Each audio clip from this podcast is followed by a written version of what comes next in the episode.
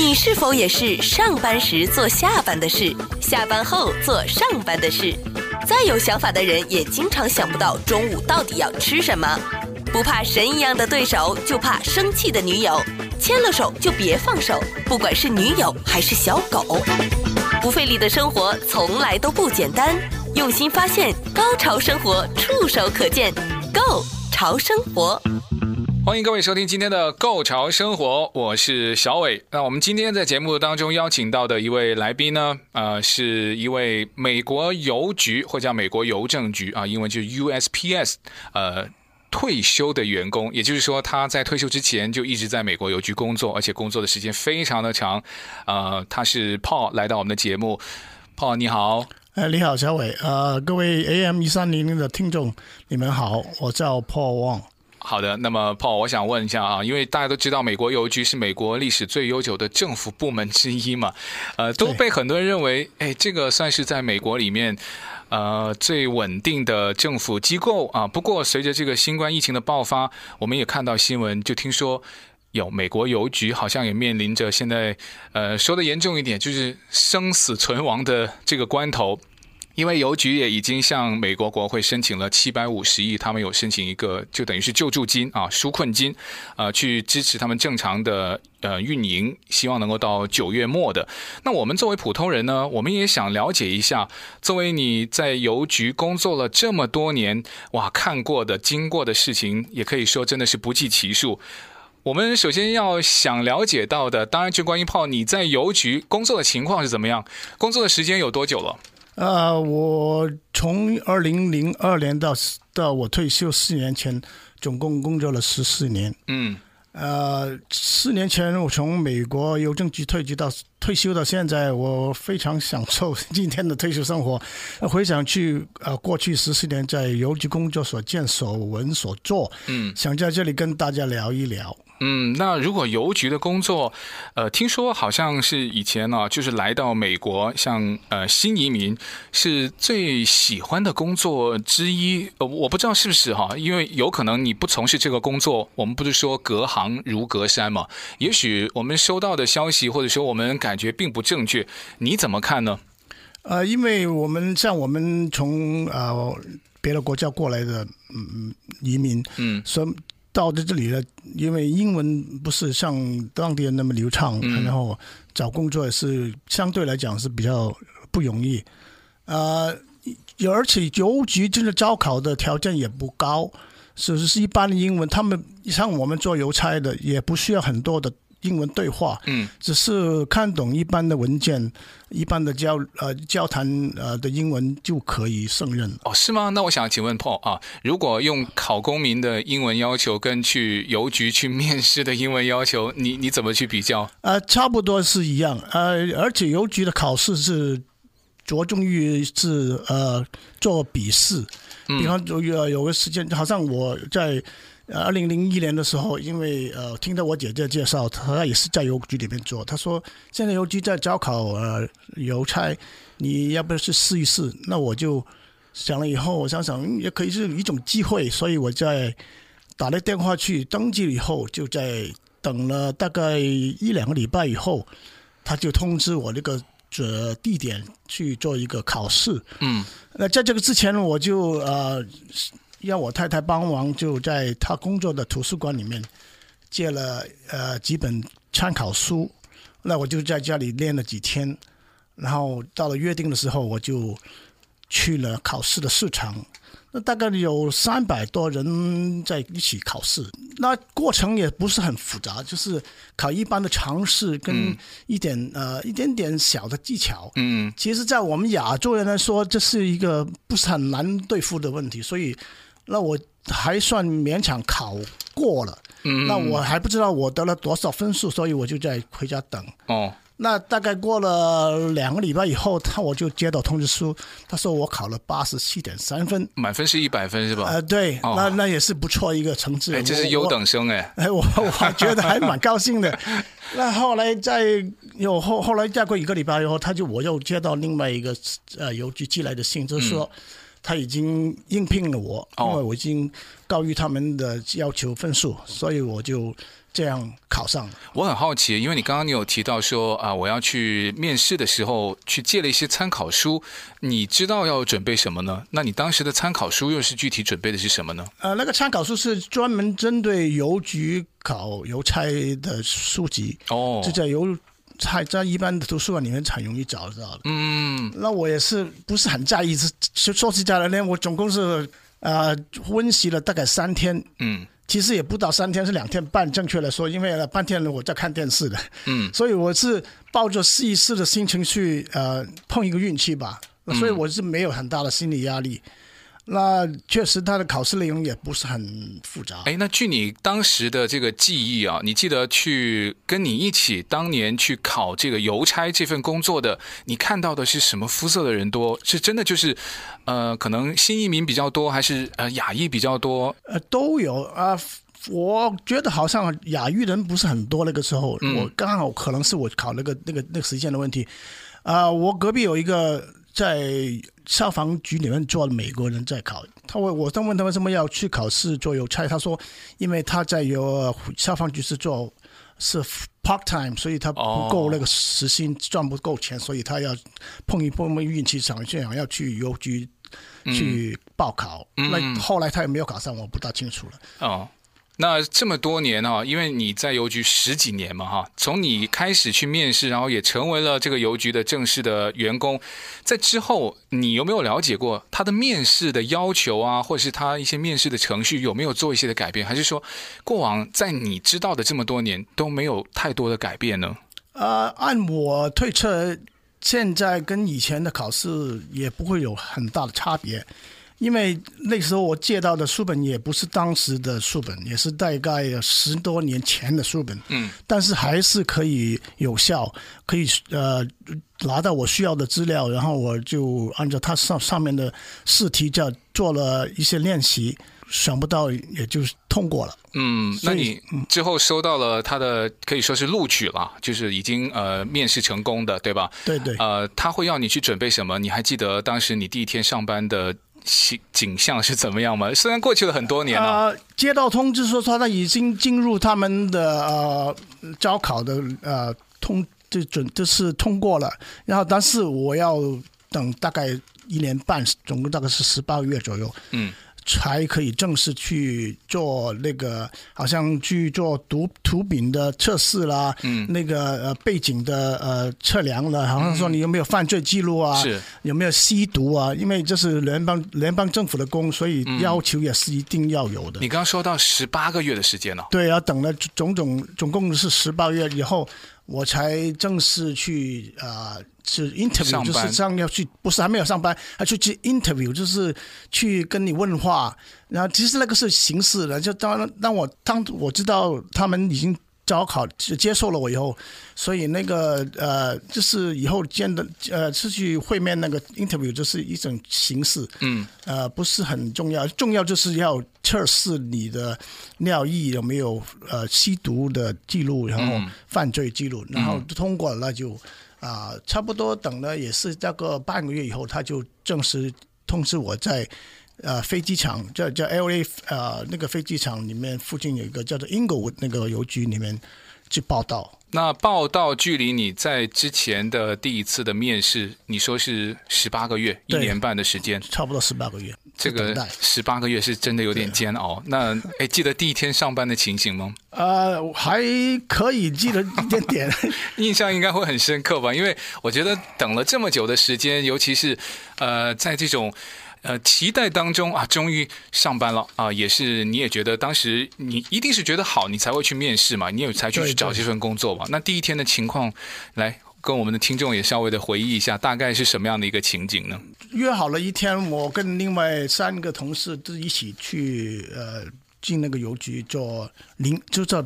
这 part time 就是办公，不是还是还是不是全全职的的 full time。然后我到那边呢，我被分配到一个组，因为英国是一个很大的地区，它分总共那个邮区分为五个邮区，是蛮大的，好像是九零三零三、九零三零四、九零三零五、九零三零二、九零三一，所以一个蛮大区，我就分配到一个九零三零一的地区。那个我就呃，那个那个 supervisor 这个组长就呃叫叫叫了一个我的同事，他在里面做了大概四年左右的同事，就带我去实习。啊、那个一个礼拜就是教我怎么去送信啊，怎么去认识地方了、然后过了一个礼拜以后呢，呃，第二个礼拜一他就那个组长就教我一大堆整个路线，我们叫做 route，这是一条路线，每个、呃、邮差都有自己固定的路线，因为我们进去是没有还是不是长工，所以我们不能有自己路线，我这是替工，差不多是替工的性质。是，所以我就。呃，拿着一那整条路线的邮包邮件，呃，就开车去到指定的地点，嗯，呃，就开始我的第一天工作。嗯，那第一天他是有人带着你嘛？对吧？全程都一起吗？没有，说起来真是很很。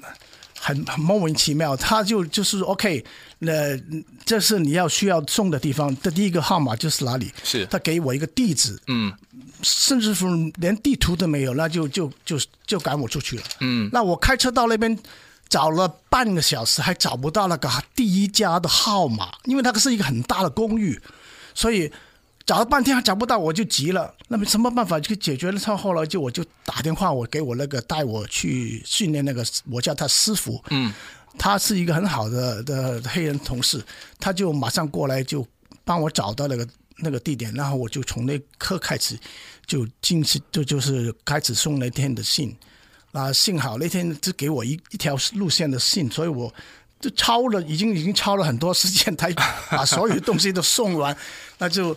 啊，还算第一天还算过去了。嗯，那那个年代应该还是没有那个 Google Map 哈，好像没有，没有还没有那么先进。呃，幸好那个时候还有手机，他、嗯、所以他也用手机跟我那个师傅联络上，他就马上过来。对，所以那在邮局，他第一天把你推出去，让你自己找地图呃地图，而是呃地址去去送信，我觉得真是不可思议啊。嗯，因为你你你看你那个。你在外面，你那个技术我根本就不知道是什么情况，那就是给我师傅带了几天，然后带我不同的地区去送信，以后第一天他就这样叫我自己独立出去。因为美国邮政系统所提供的服务，我觉得对于我们任何在美国居住人来说都。不陌生也是不可或缺的，呃，那作为像 Amazon、UPS 或是 FedEx，还有其他的一些物流公司，它是类似的一种提供的服务。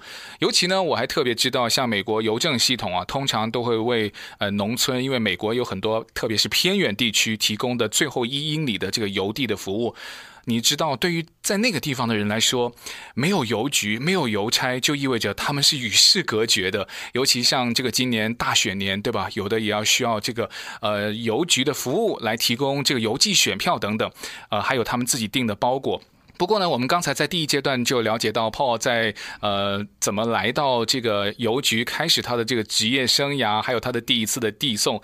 呃，我们想在更多他自己的真实的分享过程当中，我们可以去思考一个问题：呃，从铁饭碗为什么变成了玻璃碗？我要问一问呢，Paul，那你之前你会也是会觉得美国邮局邮差的这份工作也是铁饭碗？你会认同这种说法吗？呃。在我退休之前做了十四年，那个时候我真的是觉得是这样的，而且当时也是确实是这样的。如果你不是犯了很大的行政错误，那而且我们有工会，邮差的工会是蛮强大的，因为全美国大概有几十万的邮差，嗯，所以我们的邮差在邮局里面那个工会是蛮强大的，有什么事情他帮你去处理，帮你去争取，所以那个时候。呃，像像我们中国人做事也不会乱来的，所以犯错的机会也是不多。所以那个时候我就真的是想到做到我大概，我想大概做到我六十五到六十八岁我才正式退休。那个时候确实是这样想的。嗯，那这个铁饭碗可能也包括了它的稳定，还有包括它的呃薪资，还有福利，呃。不做可能不知道啊。那邮差有工会，那工会也会为你们争取像每一年的加薪。我不知道会不会有不一样的幅度，还是说每年有固定的加薪？呃，他的这个休假的制度，还有我不知道是不是做到一个资深邮差的时候啊，你可以挑自己想去邮寄递送的一些区域，会有这种可能性吗？啊，不可以，因为在邮局里面很多已经做了大概三四十年的邮差，嗯。他们是在优先去挑选他们自己的路线，嗯，所以像我们刚进去，就算到我离职的时候十四年，在里面真的是也不算是什么，因为年资比比起那些人来说，我是很很低的，所以我们就是要啃那些骨头。比方说，外国人是不喜欢加班的，所以每当有人请假的时候，他们的他的。他们的信就是要让我们这低 senior 有 senior 这个低资格的人再去接受他们的加班。嗯，呃，我们要负责送他们。他们那些高龄呃高龄资资的人，他们就不想再加班去做个钱。他们说太累，这是每个人都是这样想法。嗯，那邮差还有什么加班？我们现在都知道，邮差好像假期也放假，然后公众假期也都会休息。那他的所谓加班指的是什么呢？那我们加班是平常每天。呃，按照长工的规矩是应该每一条路线就是八个小时，你做完八个小时就可以回家。嗯、但往往因为很多人在请假，有的人叫叫 light duty，就是这个他有病啊，他不能做很多工。嗯、他比方说他八个小时，他只可以做四个小时，那剩下来四个小时就要我们去分担他的工作。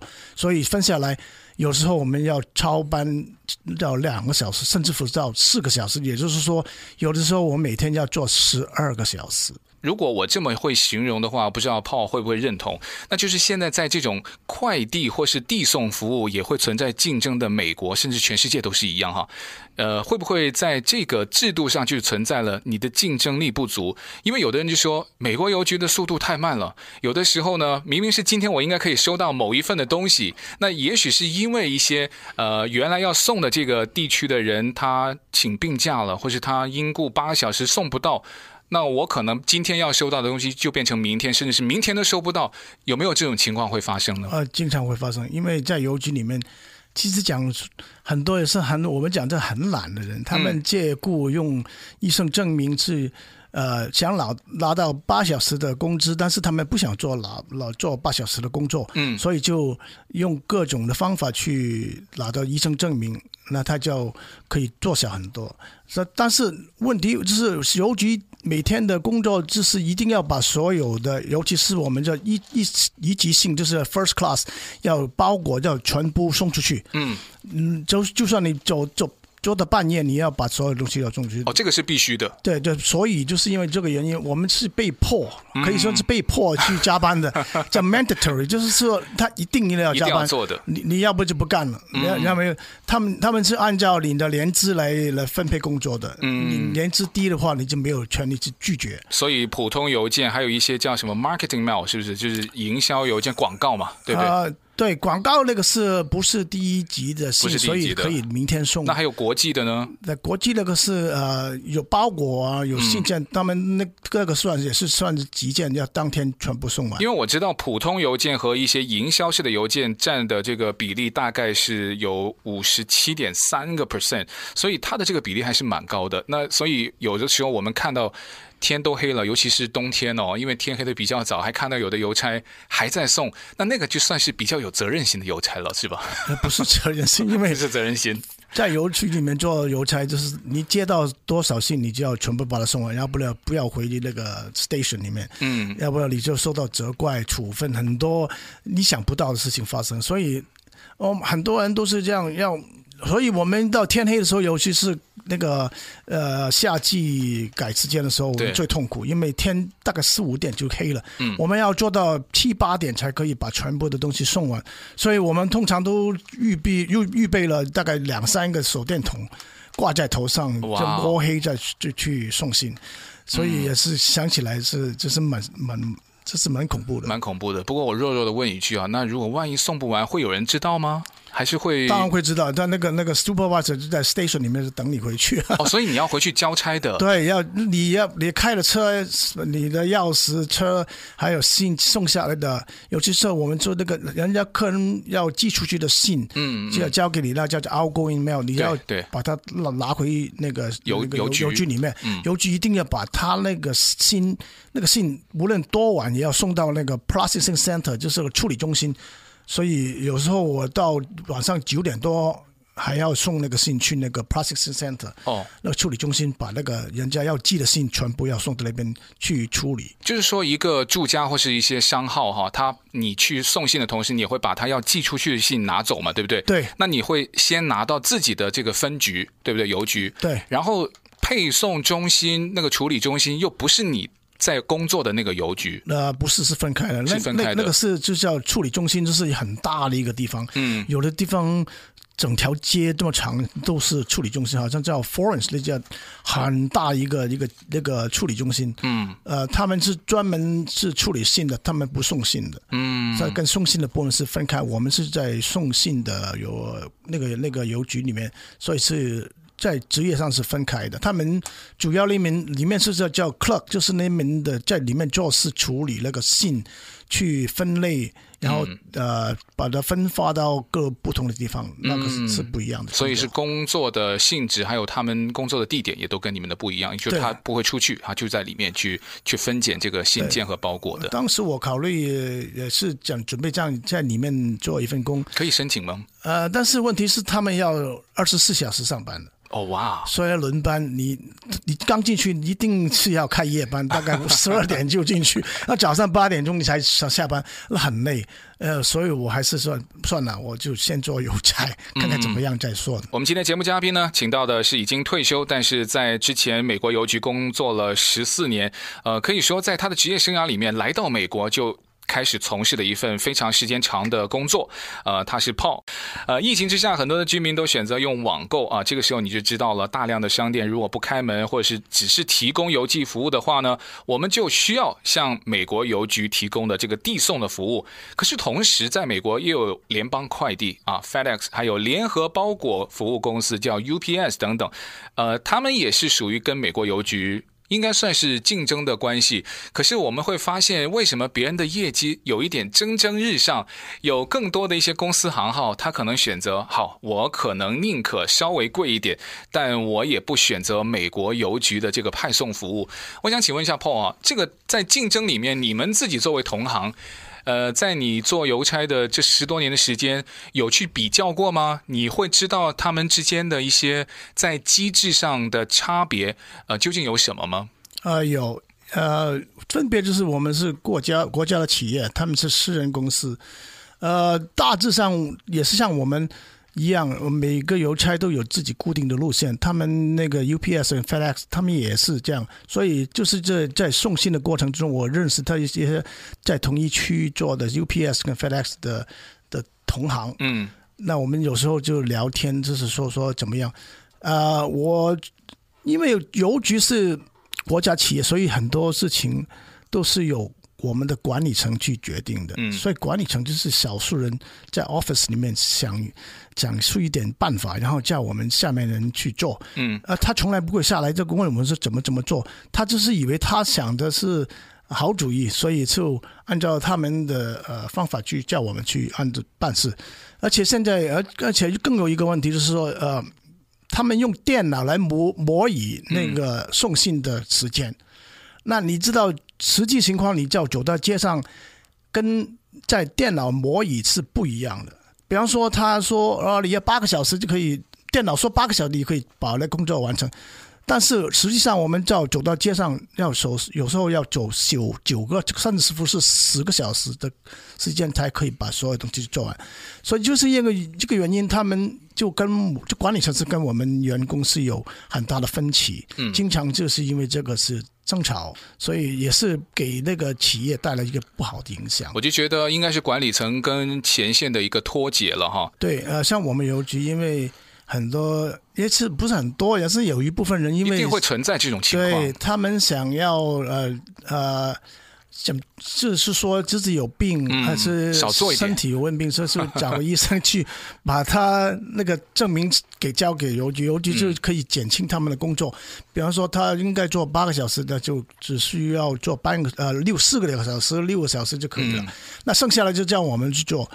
然后后来有一段时期，邮局就就想准备一种方法，就是说，我们给你三个月的时间，你去准备。如果你还是这样继续下去，我们就要请你另谋高就了。哦，是吗？对，他也有解雇的制度，有有，有，有那么一一一段小时间，那个时候马上所有我们叫 light duty 的这清工的人全部都。变成是没有问题了哦？是吗？身体马上正常起来。哎，但是他推出这个呃，不管他实行的时间是长短，或是推出的是哪一个时间点，但他有谁去负责监督呢？是他的一些呃 supervisor 呢，还是说他还专门有一个这样子的机构呢？呃，我们当时是有一个会议，全邮局员工即刻即刻起来就开一个会，就是说我们上头已经有指示了，嗯，这样处理呃，你说那些所谓的有问有病的。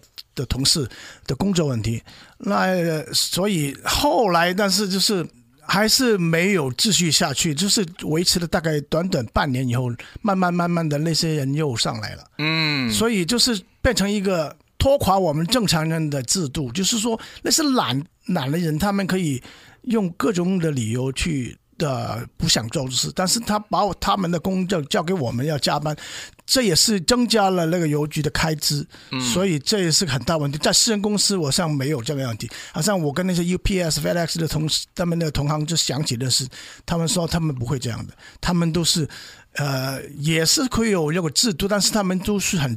自发的去做完这件事情，你说你有病，他叫你回家不要做事。对对，因为能养出懒人，那就证明这个制度是有缺陷的，而且还可以存在这么长的时间。因为我知道现在邮局也面临一千三百多亿的赤字。诶，有人说，呃，那就是因为除了像刚才你提到，有可能是制度哈长久以来存在的一些漏洞，呃，大量的员工福利和退休金，啊我不知道这个会不会也是。会造成美国邮政局赤字的一个原因。你们的福利是很好的吧？对不对？呃，我也不是很感觉是很好。呃，我讲实在，我现在因为符合了他们的退退休要求，比如说叫呃，英文叫做 early retirement，就是提早退休。比方你超过五十五岁，嗯、在邮局做满了十年，是你就可以退休，拿到。一点点的退休金，很多政府部门都可以哦。对，嗯，那在在这点就是比那些私人公司就会好一点，嗯，因为我们呃多多少少还有点每个月固定的退休金，嗯、到你呃去见上天国以之后才可以把这停下来，嗯、所以呃这点他还还主要我觉得还还因为这个做了政府工得到了一点好处，其他的福利我也不觉得什么，呃，比方你休假，好像我。做了十四年就呃退休了，呃才差一年十五年我就可以每年有五个礼拜的呃年假，嗯，然后每个月每个月每一年大概十三天的呃病假，嗯，然后平常的 holiday 就是那个假日，红假期的那些，对，呃圣诞节啊，嗯、那个那个呃其他的节日我们都有假放。那但是我我打听到那个 UPS 那个同行，他一年有八个礼拜休假。哦。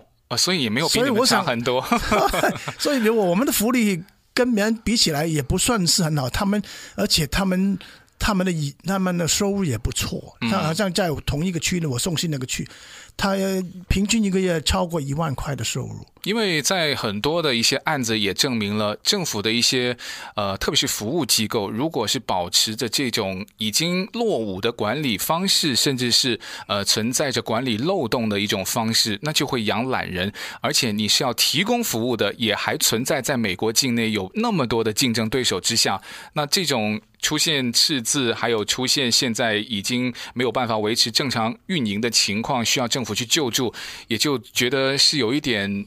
是必然的一个结果。那如果最后要问一下 Paul，那你认为，呃，如果是这个美国邮政这个企业哦，慢慢慢慢的走向没落，你觉得你在这么多年的从业里面最重要的一个原因，会导致它这样子的，你觉得会是什么呢？呃，就是那个制度问题。嗯，呃，像我刚才说过的，因为管理层只是几个人在上面。闭门在在讨论他们的计划，然后就做出一个计划，然后把我们要我们去实行。很多时候我们提的意见他们不听。呃，我也曾经跟他们那个管理层提倡的时候，我说我我有很多好的主意，如果我可以。